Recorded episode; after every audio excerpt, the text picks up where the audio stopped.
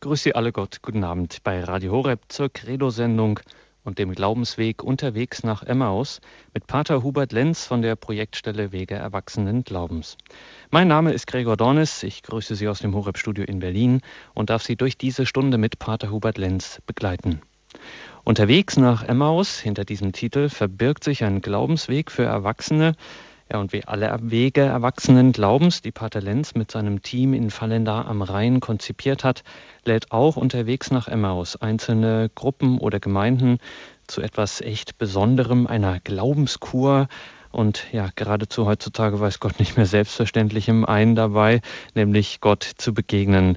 Es lädt ein zu einer Rast im Alltag, einer bewussten Begegnung mit Gott, ihn sozusagen ankommen zu lassen, mitten im eigenen erwachsenen Leben, im Glauben bei einem selbst, eine Begegnung, die verwandelt.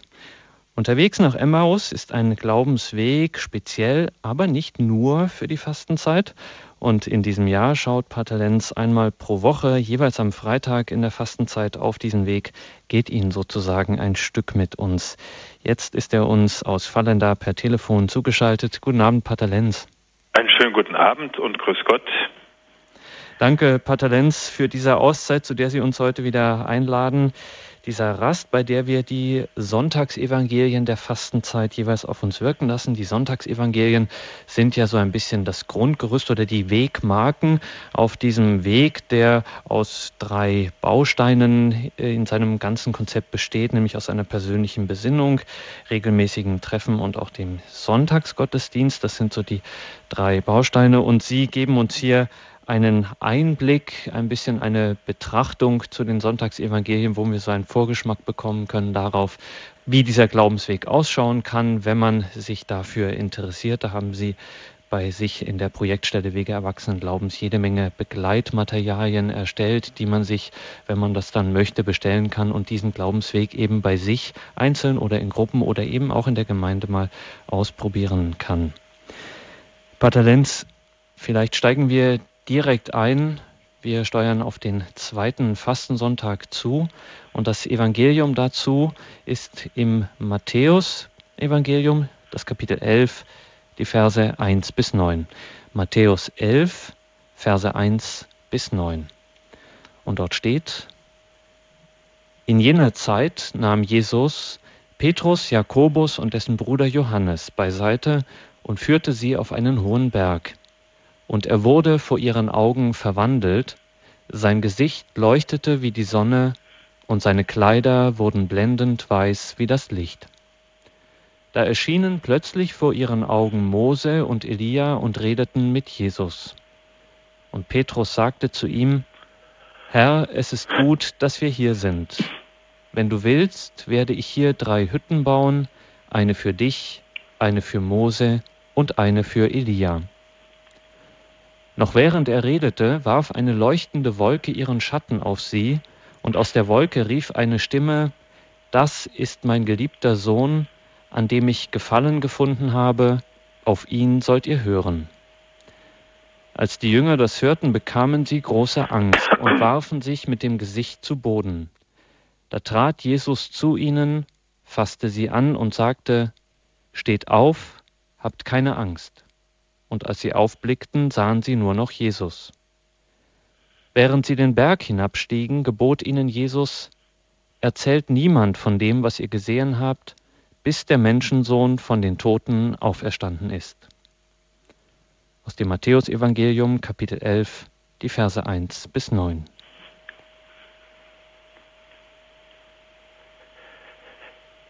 Ja, dieses Evangelium ist ja in jedem Jahr am zweiten Fastensonntag.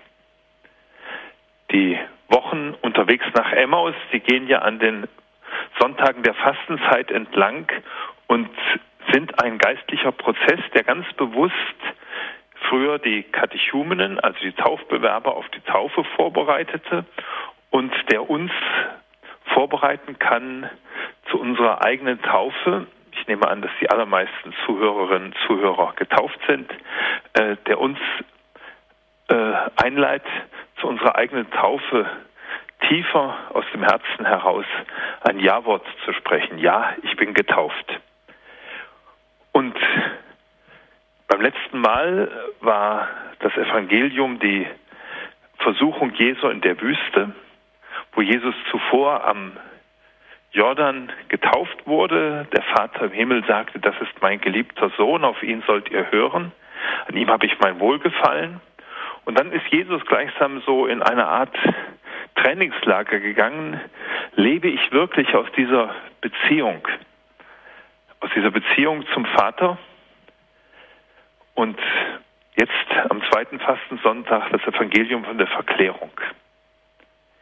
Verklärung ist ja so ein ganz eigenartiges Erleben.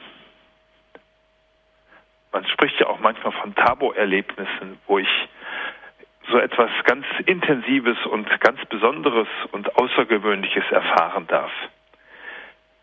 Für mich ist das, was die Jünger da erleben dürfen, Petrus, Johannes, Jakobus, wie so ein Blick durch Schlüsselloch. Hat vielleicht mancher schon so kennengelernt, ich gucke mal durch Schlüsselloch oder früher als Kind durch Schlüsselloch geguckt. Das, was mir eigentlich noch verborgen war, vielleicht die Vorbereitung im Weihnachtszimmer. Äh, ich gucke durch Schlüsselloch auf das, was auf mich zukommt. Und hier dürfen die Jünger gleichsam auch so durch Schlüsselloch gucken, und erfahren, was eigentlich noch auf sie zukommt. Denn da kommt ja noch was. Da kommt ja noch was nach diesem irdischen Leben, nämlich das, was in der Regel für uns verborgen nur so ansatzweise anfanghaft da ist, die, das Erleben dürfen der ganzen Herrlichkeit Gottes. Das war ja das, was Petrus, Johannes, Jakobus da erleben durften, wo es Petrus wirklich die Sprache verschlug, der konnte gar nicht, wusste gar nicht genau, was er sagen sollte. Hier lass uns gut sein. Er war einfach fasziniert, er war hin und her gerissen, ganz weg, könnte man sagen, äh, von dem, was er erfahren dürfte, welche beeindruckende göttliche Gestalt ist Jesus. Ihn, den sie ganz menschlich erlebt haben und der ja auch wirklich Mensch wurde, einer unter uns, den durften sie jetzt in seiner ganzen Herrlichkeit erfahren. Wer bist du? Und das hat sie erschrocken werden lassen und hat ihnen die Sprache verschlagen. Sie wollten nur noch dabei sein. Petrus sagte ja nicht, hier lass uns drei Hütten bauen, eine für dich, Jesus, eine für Mose und Elia zusammen und wir drei begnügen uns auch mit einer. Nein, der hat überhaupt nicht an sich gedacht. Er war einfach äh, hin und her gerissen, weg, ganz weg und war so beeindruckt, dass er nur drei Hütten bauen wollte für die anderen. Er war fasziniert und durfte erfahren, was es eigentlich für eine Herrlichkeit, die uns da in Jesus begegnet. Wie gesagt, so ein Blick durch Schlüsselloch, denn zugleich erfährt er ja, Jesus ist ja nicht nur allein in dieser Herrlichkeit, sondern ein Stück Himmel wird sichtbar. Mose und Elia, die mit dabei sind, die so deutlich machen, Himmel ist Gemeinschaft. Nicht, wovon träume ich, wenn ich äh, an Gott denke? Wovon träume ich, wenn ich von Himmel spreche? Ist das irgendwie so etwas, was man nicht so richtig greifen kann? Hier wird es dargestellt als etwas, was viel, viel intensiver und viel, viel herrlicher ist als das, was wir in den schönsten Momenten unseres Lebens erfahren dürfen. Grandios. Es ist Gemeinschaft, Begegnung mit Jesus, Begegnung jetzt hier von Mose und Elia mit Jesus.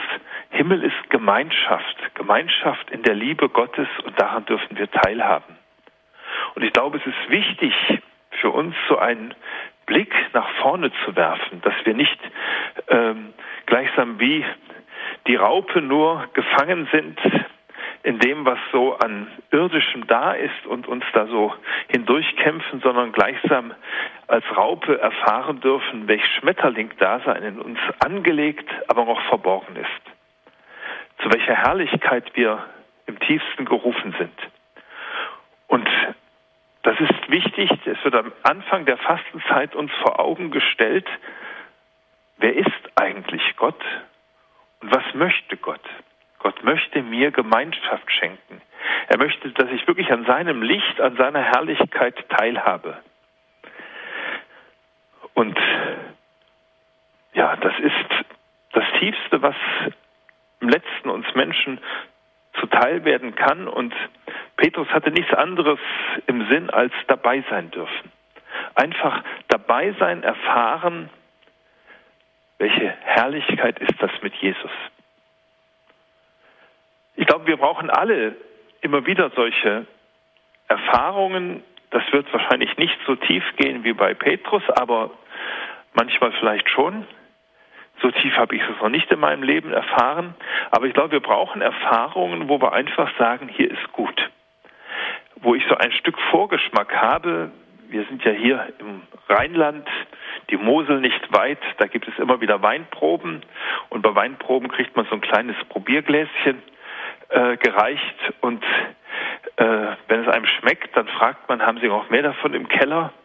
Das ist ja das, was eigentlich Gott uns anbietet, so ein Probiergläschen und dass wir ihn fragen, hast du noch mehr davon im Keller und dass wir uns freuen, was er uns eigentlich alles bereiten und schenken möchte.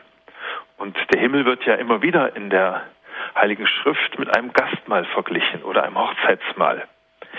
Dass ich einen Vorgeschmack davon bekomme, wie gut es ist, mit Gott zusammen zu sein. Petrus, wie gesagt, ganz weg. Aber dann auch so die Erfahrung zu machen, dieser Petrus, der muss genau wie Jakobus und Johannes dann äh, wieder erleben, dass Jesus so ganz, ganz normal ist, dass sie den Berg wieder runtergehen, auf dem Jesus sie hinaufgeführt hatte, wo er sie beiseite nahm, mal eben so einen Blick durchs Schlüsselloch zu werfen oder so eine Kostprobe zu bekommen, ein Vorgeschmack. Äh, und dann kommt der Alltag. Und in diesem Alltag geht das ja nicht immer herrlich los, herrlich zu. Johannes, Petrus, Jakobus, die haben das ja ganz massiv erfahren am Ölberg. Das sind ja genau dieselben Jünger, die am Berg Tabor dabei waren, die dann am Ölberg ja nicht die Augen auf hatten und staunten, sondern die Augen zumachten und nichts von all dem wissen wollten. Es war ihnen zu viel, sie schließen. Das kann erschrecken, das kann aber auch tröstlich sein auch wenn ich tiefe Erfahrungen mit Gott mache und die drei Apostel durften diese tiefen Erfahrungen machen, dann heißt das noch nicht, es ist alles äh, glänzend und alles vorbei. Denen ging es damals nicht anders, als es eigentlich uns oft ging. Äh, der Alltag, der kann ja es so beschwerlich machen, der kann es einem schwer machen, äh, noch von dieser Herrlichkeit der Liebe Gottes so berührt zu sein. Und es dauerte dann ja auch nach Ostern so ein, einige Zeit schon, bis ihnen wirklich das Herz aufging und sie glauben konnten, er ist es und wirklich überwältigt waren. Aber ich glaube, das kommt immer wieder, ob das nach Ostern kam oder ob das bei der Verklärung kam. Sie waren überwältigt, überwältigt von etwas, was sie nicht selber fabriziert hatten. Nicht, es ist ja nicht so, dass man das herbeiführen kann, wie man vielleicht irgendwo in einem Konzert eine bestimmte Stimmung herbeiführen kann, sondern das hat Gott bereitet. Jesus hat sich offenbart.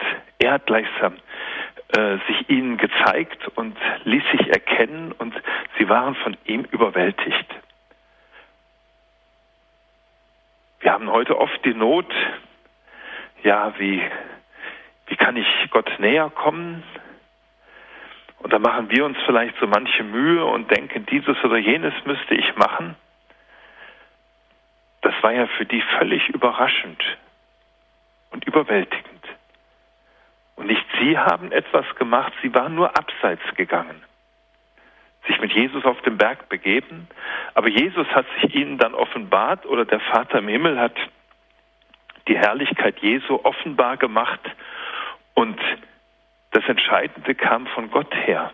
Gott, der sich zu erkennen gab, der deutlich machte, ich zeige mich euch. Ich glaube, wir Menschen sehnen uns im tiefsten danach, ihn tiefer zu erkennen, aber wir können es nicht machen. Das wäre auch schlimm, dann würde ja Gott gleichsam uns zur Verfügung stehen. Aber Gott hat keine größere Sehnsucht, als dass er uns berührt, dass er uns anspricht, dass er sich uns offenbart. Ja, und dass wir darauf eingehen. Wie gesagt, das darauf eingehen ist nicht immer die Taborstunde. Die Taborstunde ist die Ausnahme.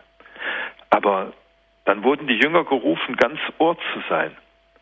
Ganz Ohr zu sein für ihn, ganz Ohr zu sein für seine Botschaft, ganz Ohr zu sein nicht? was er euch sagt, das tut, sagt Maria bei der Hochzeit zu Kana. Das ist mein geliebter Sohn, auf ihn sollt ihr hören, sagt jetzt hier die Stimme aus dem Himmel zu den Jüngern.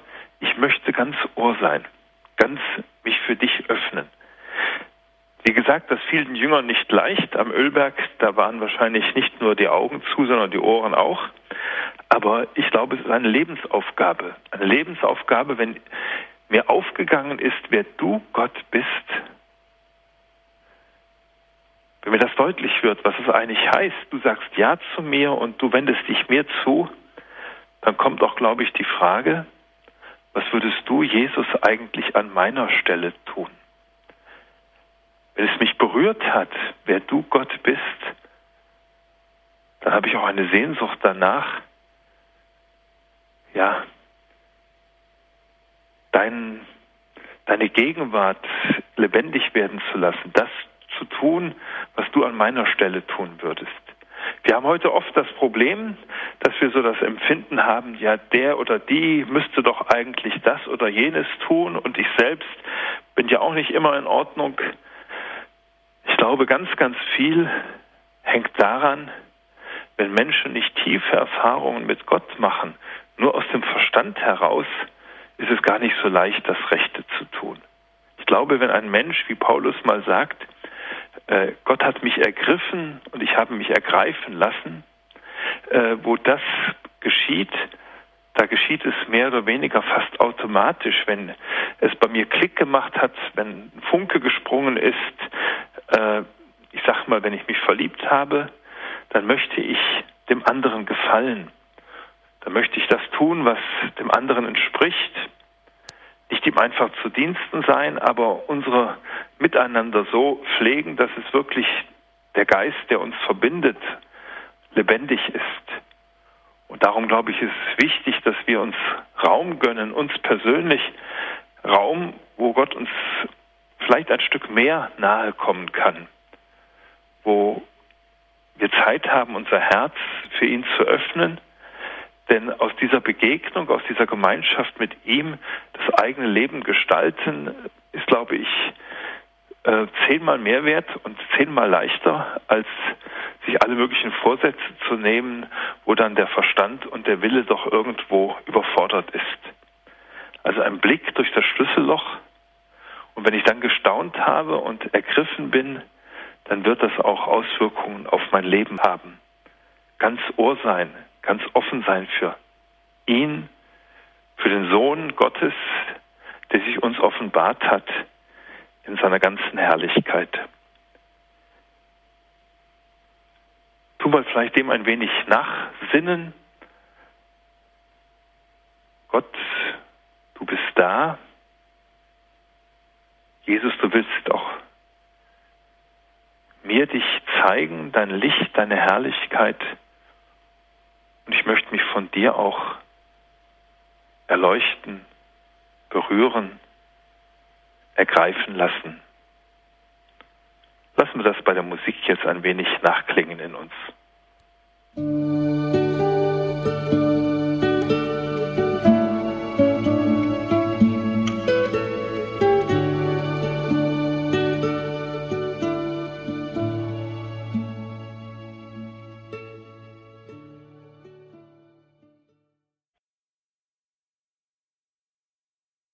Wir wollen immer gleichsam zwei Perspektiven, zwei Perspektiven betrachten. Das eine ist, was heißt das für mich persönlich?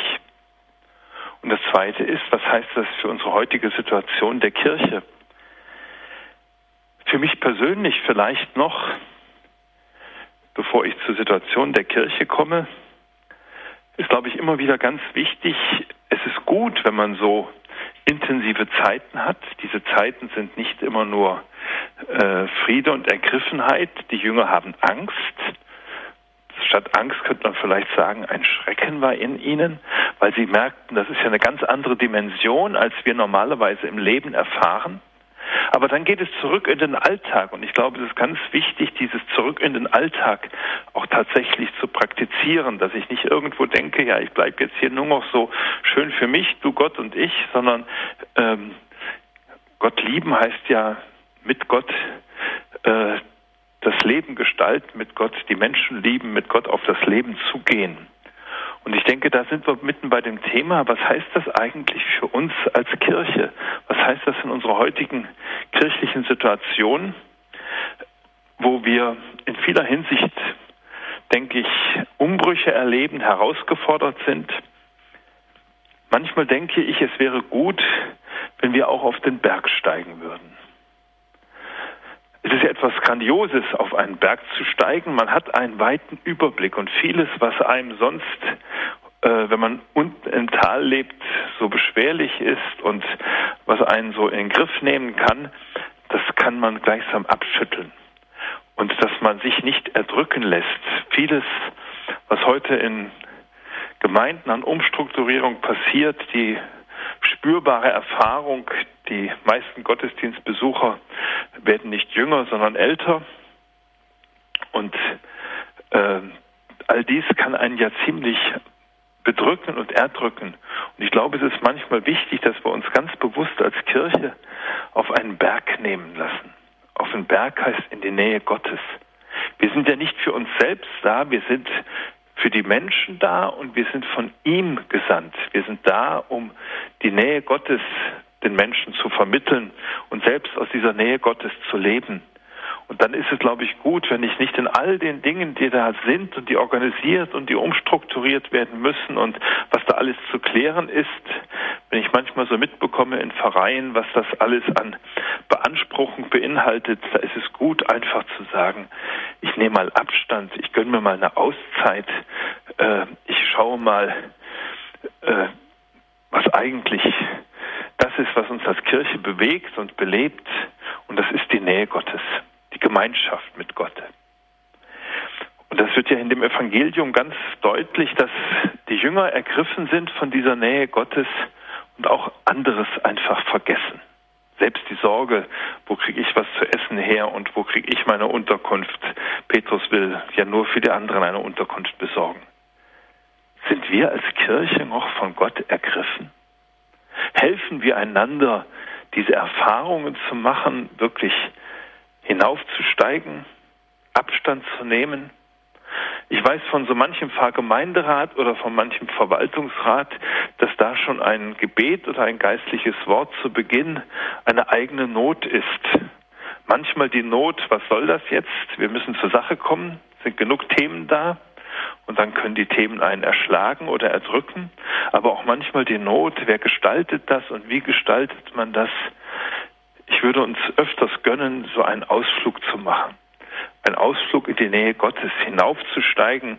Es ist gut, dass wir hier mit Gott zusammen sind. Ich glaube, das ist auch deshalb gut. Die Jünger waren ja ergriffen, die waren beeindruckt, fasziniert.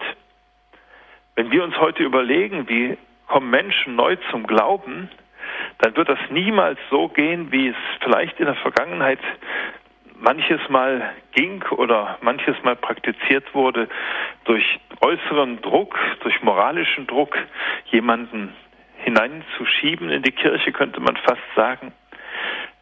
Da haben viele Menschen das abgestreift und sagen, nee, nee, ich will frei sein. Wenn heute ein Mensch sich für den Glauben interessieren soll, für Gott interessieren soll, dann muss das in Freiheit geschehen. Vor allem für uns Erwachsene muss das in Freiheit sein. Aber können wir jemanden einladen und sagen, du, das ist faszinierend. Du Gott, das ist wirklich großartig. Sind wir noch so fasziniert, dass wir anderen sagen, komm doch mal mit, das ist einfach klasse mit Gott? Oder sieht man uns schon am Gesicht an, dass uns eigentlich Glaube und Kirche mehr erdrücken oder langweilen, dass da zu wenig von innen kommt an Lebendigkeit, dass wir einander von unseren Erfahrungen erzählen und die Erfahrung, dass vor allem Gottes Nähe wirklich unser größter Schatz ist. Das ist ja etwas, worüber wir oft nicht gerne sprechen und wo man sich dann die große Not hat, ja, bilde ich mir das vielleicht ein, was ich da mal erfahren durfte, denn solche Erfahrungen wie Tabor, die macht man ja nicht oft im Leben, aber das, wo es mich wirklich tief ergriffen hat, war das vielleicht doch nur Einbildung, stimmt das überhaupt? In den Evangelien steht es, und zwar steht es deshalb in den Evangelien, weil die Apostel darüber gepredigt haben. Wenn Petrus durch die Gegend zog und Markus durch die Gegend zog und wer auch immer, dann haben die davon erzählt und dann wurde es aufgeschrieben. Das heißt, die haben davon erzählt, wie sie selbst da tief ergriffen und berührt waren. Können wir noch anderen davon erzählen, wie Gott uns ergreift und berührt? Welcher Schatz seine Nähe, seine Gegenwart für uns bedeutet. Ich glaube, das ist äh, ein ganz wichtiges und am Anfang der Fastenzeit, wir stehen ja noch so äh, in den ersten zehn Tagen, da wird einfach deutlich gemacht, du, die Gemeinschaft mit Gott ist etwas ganz, ganz Erfüllendes und Beglückendes. Tabor kann und will uns, glaube ich, gerade im kirchlichen Alltag die Perspektive neu eröffnen. Du Leben mit Gott, das ist es. Das ist Erfüllung, das ist Freude. Und Tabor hat die Jünger gestärkt, damit sie die Schwierigkeiten, die nachher der Ölberg mit sich brachte, damit sie das ertragen konnten, wie sie Jesus selbst Blut schwitzen sahen. Brauchen wir nicht solche Tabor-Erfahrungen? Brauchen wir nicht Erfahrungen der Nähe Gottes, damit wir gestärkt werden für unseren weiteren Alltag? Der auch manchmal grau ist, der mitten in der Kirche grau ist, aber wo wir uns stärken lassen und aus, ja, aus seiner Gegenwart leben. Ich habe manchmal für uns als Kirche die Sorge, dass es uns geht, wie es in der Naturwissenschaft regelrecht ein Prinzip ist zu tun, als ob es Gott nicht gibt. Das ist ja ein Erkenntnisprinzip. Wir gehen an die Wirklichkeit so heran, dass wir nicht äh, von Gott sprechen, sondern wir tun, als ob es Gott nicht gibt. Und ich denke manchmal, wenn Menschen uns sehen, wenn sie unsere Sitzungen sehen, die Art, wie wir miteinander umgehen, die Art, wie wir an Probleme herangehen, ob sie nicht auch den Eindruck haben, die leben, als ob es Gott nicht gibt die gehen am Sonntag in die Kirche, die ja, versammeln sich da und beten und singen, aber in ihrer Alltagsgestaltung, da hat man oft den Eindruck, als ob es Gott nicht gibt. Und ich glaube, das ist für uns ein ganz wichtiger Punkt, wenn wir da heruntersteigen in den Alltag, lebe ich aus dieser Erfahrung gleichsam im Rücken, er ist da, und ich möchte aus seiner Gegenwart heraus diesen Alltag gestalten. Auch wenn er manchmal grau ist, wenn er bedrückend ist, wenn er Not mit sich bringt, aber ich weiß, er ist da. Und ich weiß, dass das Leben mit ihm erfüllend ist und ich kann davon anderen erzählen, ich kann davon bezeugen. Also wir können einander da stärken. Ich glaube, noch ein weiteres, wenn wir auf unsere Kirche schauen, die Jünger mussten ja herunter. Die konnten nicht oben auf dem Berg bleiben, die konnten nicht gleichsam bei der Verklärung bleiben, sondern mussten zurück. Wir sind ja als Menschen immer wieder in Gefahr. Das Wort verklärt ist ja auch etwas, wo wir so Vergangenheit verklären, wo wir tun, als sei früher alles bestens und in Ordnung gewesen und wo uns vielleicht es ganz schwer fällt, hinabzusteigen, wieder in den Alltag zurück. Ich denke, man kann ja auch manchmal die Vergangenheit dann verklären. Nicht, dass es nicht gute Vergangenheit mit Gott gibt. Ich hoffe, die kennen viele und andere sehnen sich danach, sondern wo ich vielleicht festhalte und wo es einem schwerfällt, loszulassen, und das war für die Jünger auch schwer, wieder hinabzusteigen den Berg. Nach dem, was sie erlebt hatten, wollten sie gar nicht so gerne. Aber das ist ja die Grundbewegung, die auch Jesus gegangen ist. Er ist ja hinabgestiegen zu uns Menschen.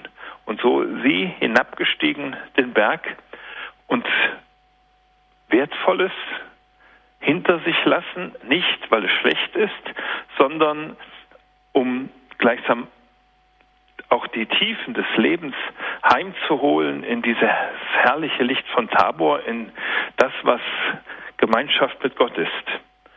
Und wir haben heute auch so ein Stück Abstieg. Wir erleben heute als Kirche regelrecht Abstieg. Vieles in unserer Umgebung fällt einem nicht leicht viel Liebgewonnenes muss man loslassen. Da ist nicht in jedem Ort noch Gottesdienst am Sonntag. Da sind die Zeiten geändert. Da hat man nicht mehr den eigenen Pfarrer in der Nähe. Also vieles, vieles hat sich verändert. Aber wir Menschen haben uns auch verändert. Die Zahl ist kleiner geworden und ja, bin ich bereit abzusteigen in diese Epoche, die nachvolkskirchlich ist, wo die Volkskirche vorbei ist und dass wir uns da nicht mutlos und resignierend hineinbegeben, sondern wirklich wissen, er geht da mit hinab, denn Jesus hat ja die Jünger begleitet bei diesem Abstieg. Ja, er ist überhaupt zu uns abgestiegen.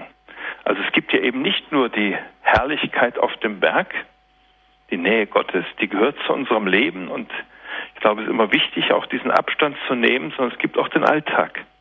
Und in diesem Alltag aus der Erinnerung, aus der Erfahrung leben, welches große Geschenk Gott uns gemacht hat. Ich glaube, das ist heute eine ganz, ganz wichtige Aufgabe, aus dieser, ja, aus dieser Gegenwart, aus diesem Beschenktsein von Gottes Nähe den Alltag zu gestalten und andere einzuladen, du, das lohnt sich, das ist nicht nur irgendwie ein müder Verein oder ähm, wo wir immer dieselben sind, sondern das ist etwas Lebendiges oder besser, es kann etwas Lebendiges werden und zwar nicht, weil wir das so toll fabrizieren, sondern weil Gott da ist und Gott uns sich selbst und seine Gemeinschaft schenkt. Und wenn Jesus oder wenn der Vater im Himmel sagt, auf ihn sollt ihr hören, dann sind wir auch als Kirche eingeladen, als Gemeinschaft im Kleinen, im Großen eingeladen, ja, dass die Beziehung wächst. Hören heißt ja dem anderen Ohr schenken, vertraut werden, hineinwachsen in eine Beziehung und zu schauen, dass es wirklich in uns lebendig ist, seine Gegenwart. Ich glaube, dass dieses Leben aus der Gegenwart Gottes nicht nur auf dem Berg Tabor, dort auch, aber eben auch im Alltag, dass es für uns eine ganz große Herausforderung in unserer persönlichen Lebensgestaltung ist und vielleicht fast noch mehr für unser kirchliches Miteinander. Und ich möchte einladen, dass wir auch dem noch mal ein wenig in der Musik das nachklingen lassen.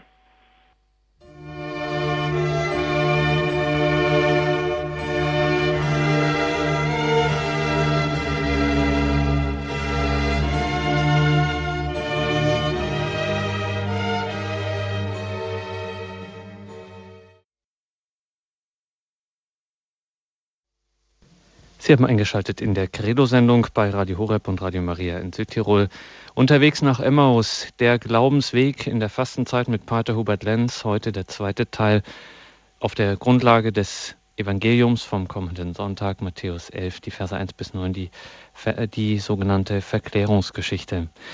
Vielen Dank, Pater Lenz, für Ihre Betrachtungen. Sie haben jetzt am Ende gesagt, wir sollen auch mit der Erfahrung der Begegnung mit Gott, diesem, nennen wir es ruhig mal das Tabor-Erlebnis, auch wenn es in dieser Form, wie Sie gesagt haben, doch wohl eher die Ausnahme ist, aber trotzdem diese tiefe Erfahrung der Nähe Gottes und dann sollen wir sozusagen den Berg auch wieder hinabsteigen, das Ganze mitnehmen ähm, in die Tiefen des Lebens, eben in den Alltag und dort wird sich dann einiges verändern.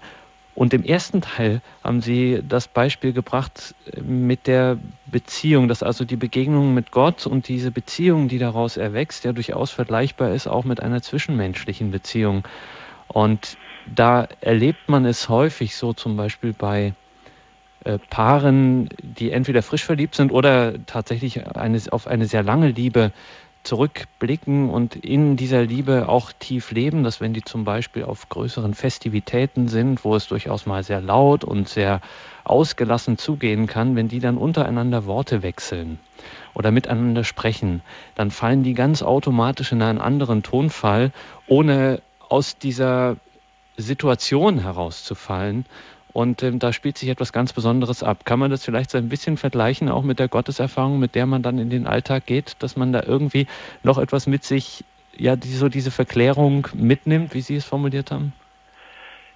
Ich habe vorhin gesagt, es ist nicht alltäglich, aber es ist nicht die Ausnahme in dem Sinne, dass es ja nur einige Menschen so erleben, sondern ich glaube, jeder Mensch macht in seinem Leben so einige sehr tiefe Erfahrungen, wenn er dafür offen ist.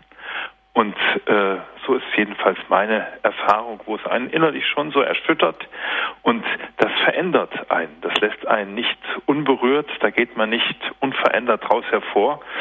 Und da ist das Beispiel, nicht? die kommunizieren anders miteinander, die reden anders miteinander. Das ist, denke ich, ein treffendes Beispiel. Und überhaupt glaube ich, kann man aus der Begegnung Mensch mit Mensch viel lernen und übertragen auf Begegnung Gott und Mensch.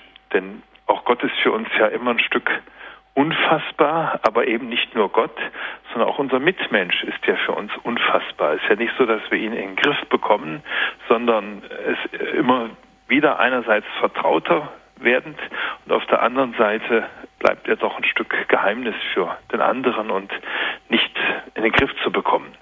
Ich denke, da kann man gut viele Parallelen sehen und ich glaube, es ist wichtig für uns, auch wenn ich Sakramente betrachte oder sonst wie, sie von dieser zwischenmenschlichen Erfahrung der Begegnung, dem Miteinander zwischen Personen her zu betrachten. Und das könnte man ja auch sagen, ist ja auch ein bisschen ein Prinzip auch der Gruppenarbeit, zum Beispiel in der Wege erwachsenen Glaubensarbeit ist ja schon das falsche Wort, also den Treffen, den Begegnungen, dass man eben sich miteinander austauscht und über diesen Prozess auch der mehrmaligen Treffen und der mehrmaligen Gespräche auch Erfahrungen der anderen, den anderen mitteilt und in dieser Mitteilung, was ja gar nicht gezwungenermaßen jetzt ein, eine große Offenbarung sein muss, sondern man spürt das dann heraus und die anderen erfahren entweder, was ihnen selbst sehr vertraut ist, auch wenn es eine andere Erfahrung ist, oder eben man erfährt etwas Neues und Besonderes und wird davon auch in seinem eigenen Leben verändert und in seiner eigenen Beziehung zu Gott in einer gewissen Weise gestärkt oder zumindest bewegt. Es berührt einen. Mhm. Es berührt einen oft, wenn man einem anderen Menschen hört, wie er ringt, wie er sucht, was er erfahren darf, erlebt hat, äh, dann fängt man das an, auf das eigene Leben zu übertragen. Spürt, ach ja, die andere Person hat Schwierigkeiten, das ist dann bei mir nicht schlimm, dass ich auch welche habe. Äh, das tut manches etwas relativieren, aber auch so äh, manchmal, ach ja, das kenne ich auch. Und das hat dem anderen viel bedeutet, ist da bei mir nicht auch so ein Schatz vergraben. Ich glaube, dass insgesamt gesehen, wo äußerlich vieles in der Kirche nicht mehr oder in unserer Gesellschaft nicht mehr auf Gott verweist und auf die Wirklichkeit Gottes, da ist, glaube ich, umso wichtiger, dass wir in der Begegnung miteinander äh, die Wirklichkeit Gottes lebendig halten, füreinander da wirklich Zeugen sind, die einen deutlich machen, du, er ist wirklich da, er ist hier unter uns und du kannst ihm vertrauen, du kannst dich auf ihn einlassen, das lohnt sich. Und da müssen wir Ihnen jetzt noch, weil Sie an dieser Stelle auch ein bisschen Profi sind, auch nochmal eine Frage stellen.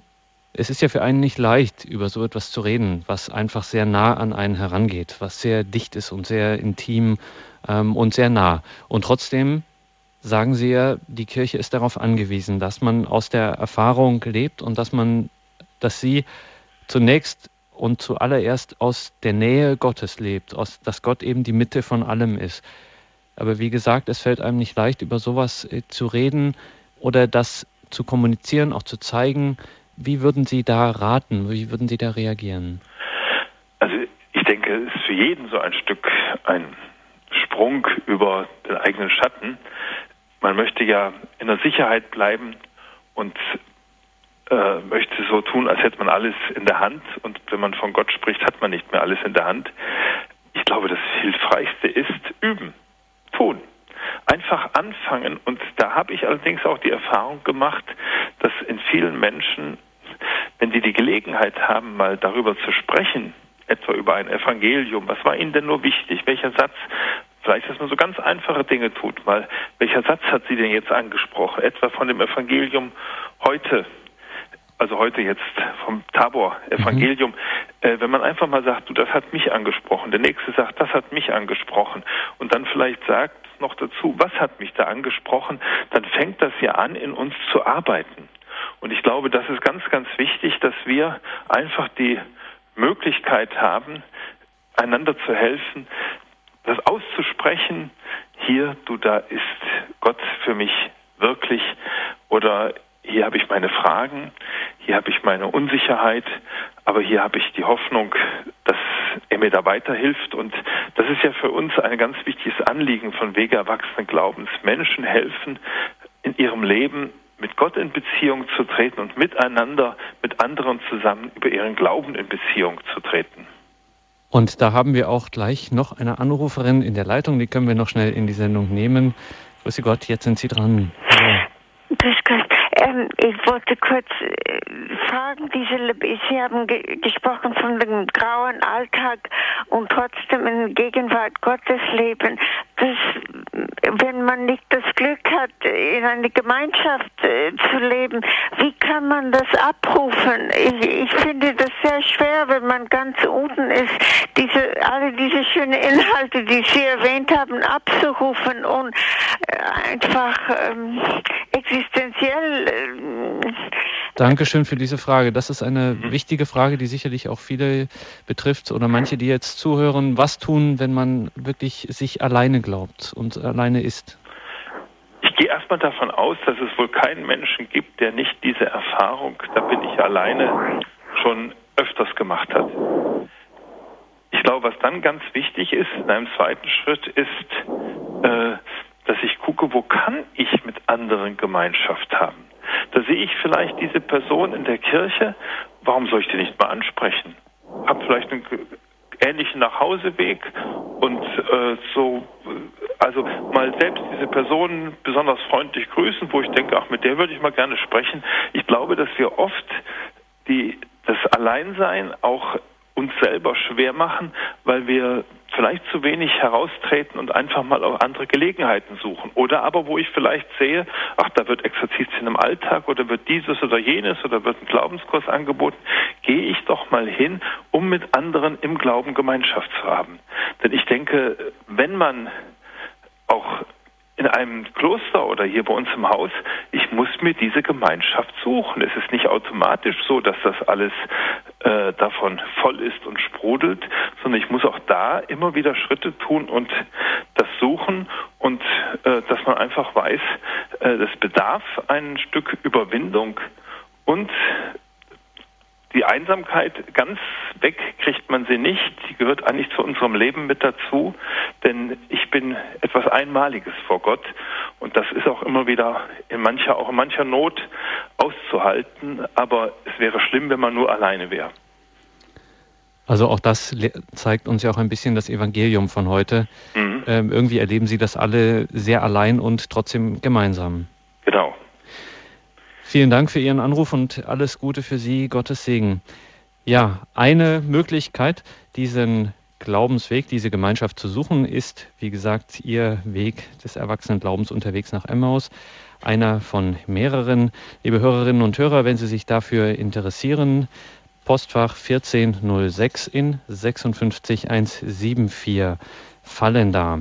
Postfach 1406 56174 Fallenda ist die Anschrift, wo Sie Materialien bestellen können, unter anderem ein Teilnehmerheft.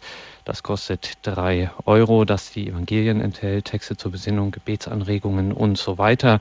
Es gibt viele weitere Begleitunterlagen, eine DVD und wie gesagt Begleitunterlagen auch für Kursleitung, wenn Sie das mal ausprobieren möchten.